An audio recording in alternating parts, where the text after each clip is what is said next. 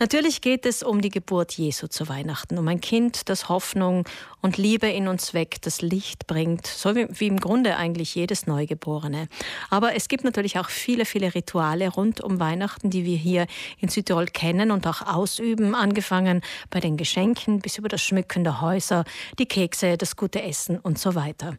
Diese Rituale sollen uns die Botschaft näher bringen, aber vielleicht lenken sie uns auch manchmal ab. Wie wird eigentlich Weihnachten in einem Kloster gefeiert, zum Beispiel bei den Benediktinermönchen im Kloster Marienberg?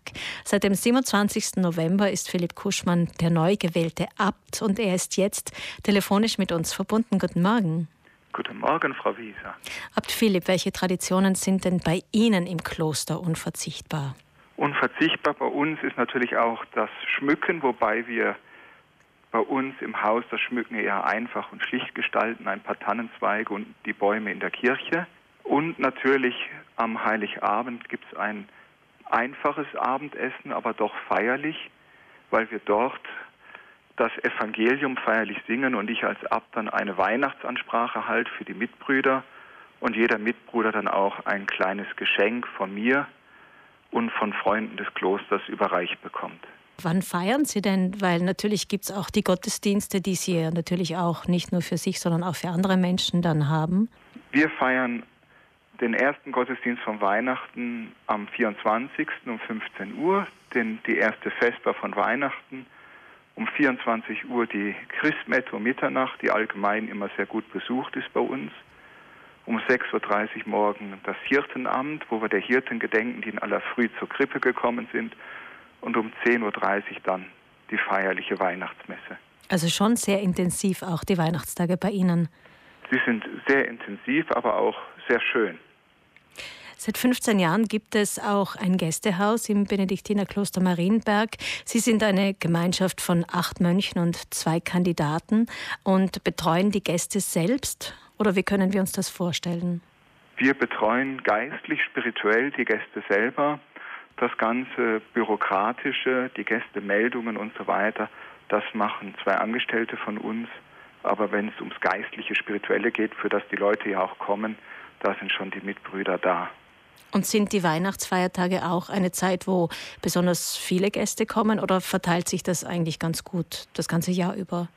Es verteilt sich das ganze Jahr ganz gut, wobei Weihnachten bei uns immer das Haus voll ist. Es gibt viele Leute, die suchen an Weihnachten nicht den Trubel und den Lärm der Geschäfte und des Einkaufens, sondern die suchen die Ruhe und die Stille und natürlich im Marienberg in der schönen Lage mitten in den Bergen finden sie dann zur Ruhe und Stille. 900 Jahre Klostergeschichte, das ist natürlich auch eine unglaubliche Vergangenheit, auf die sich das Kloster stützen kann und auf die Sie als Gemeinschaft zurückblicken können. Ähm, aber ich kann mir vorstellen, auch bei Ihnen gibt es Herausforderungen der neuen Zeit. 900 Jahre sind eine lange Zeit und für mich ist es erst einmal ein Trost. Ich bin nicht der erste und der letzte Mönch in Marienberg, sondern 900 Jahre vor mir waren Mitbrüder hier und es werden auch nach mir welche hier sein. Aber natürlich müssen wir als Kloster auf die Herausforderungen der Zeit reagieren, die Menschen mit ihren geänderten Lebenssituationen, deswegen auch das Gästehaus zum Beispiel, oder aber auch die ganze Frage, wenn es Richtung Missbrauch geht, die Aufarbeitung und Umgang damit. Das sind natürlich große Herausforderungen, die sich in den letzten Jahren gestellt haben und wo wir fleißig dran arbeiten. Die Kirche hat generell unter Nachwuchsproblemen zu, zu leiden. Bei Ihnen acht Mönche, zwei Kandidaten, sieht es eigentlich gut aus, aber ohne Angestellte geht es doch nicht. Das ist sicher auch eine Herausforderung, hier ein gutes Gleichgewicht zu finden. Es ist ein, eine Schwierigkeit, das Gleichgewicht zu finden, denn ein Kloster lebt natürlich vom Gebet und von der Arbeit der Mönche. Und die Angestellten, die wir im Haus haben, sind sind alle fleißig, sehr gut, aber es ist doch was anderes, wenn ein Mönch etwas macht. Und ich weiß, dass ein Mitbruder aus einem anderen Kloster mal zu mir gesagt hat, manchmal hat man das Gefühl, man stört die Angestellten im Kloster. Und das ist natürlich dann immer schwierig, da ein Gleichgewicht zu finden. Aber wir versuchen möglichst viel noch selber zu machen. Ich denke an die Gärten. Wir arbeiten auch regelmäßig selber in der Küche, Gästehaus eben wir wirklich möglichst viel von der eigenen Hände Arbeit leben können.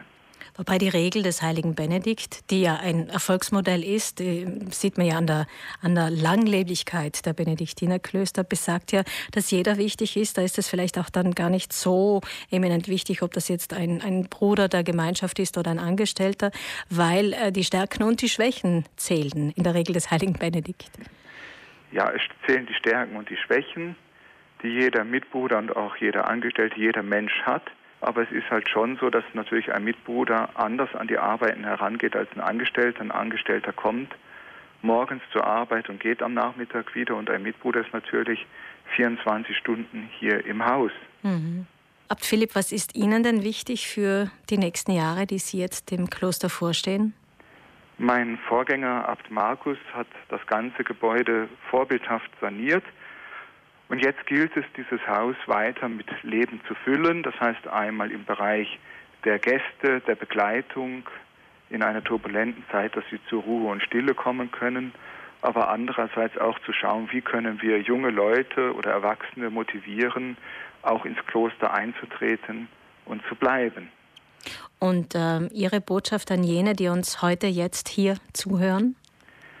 Weihnachten ist sicherlich ein wichtiges Fest und es ist, wie Sie so schön gesagt haben, mit vielen Erwartungen, Einkaufen, Schmücken verbunden. Aber ich glaube, das Geschenk der Weihnacht, das Licht und den Frieden, den kann man erst erfahren, wenn man nicht nur gestresst von einem Geschäft zum anderen rennt oder noch eine Lichterkette aufhängt, sondern sich bemüht, im alltäglichen Leben einfach gewisse Formen des Friedens auch zu leben. Das heißt, zum Beispiel eine helfende Hand, ein liebender Blick, ein Ohr, das zuhört. Das schafft Frieden und Gemeinschaft. Abt Philipp, vielen Dank für das Gespräch. Eine gute Zeit Ihnen und frohe Weihnachten natürlich. Vielen Dank Ihnen und frohe Weihnachten.